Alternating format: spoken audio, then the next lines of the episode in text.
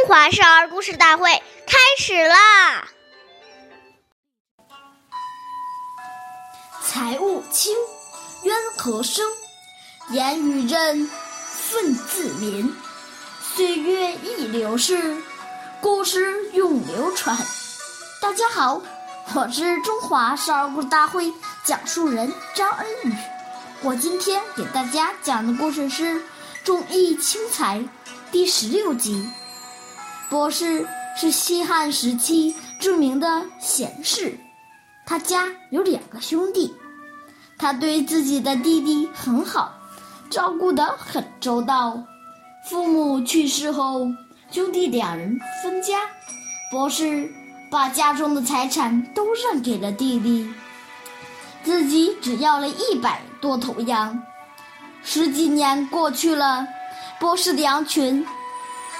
繁殖到了上千头，他买了房屋，置办了土地，这时弟弟却因经营不善而破产了。于是波士毫不犹豫地把自己的财产分了一半给弟弟。波士的行为感动了弟弟和所有的人，大家都说他是个重亲情、不爱财的君子。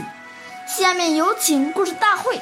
导师王老师为我们解析这段小故事，掌声欢迎！